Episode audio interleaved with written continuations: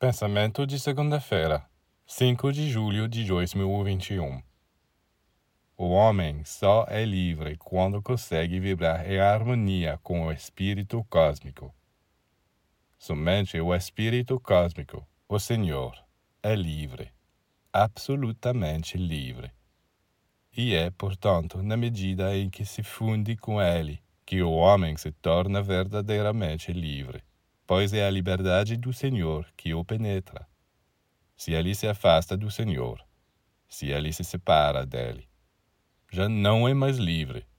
Ele pode acreditar que é livre, mas na realidade é um escravo de outras forças, outras vontades, outras influências.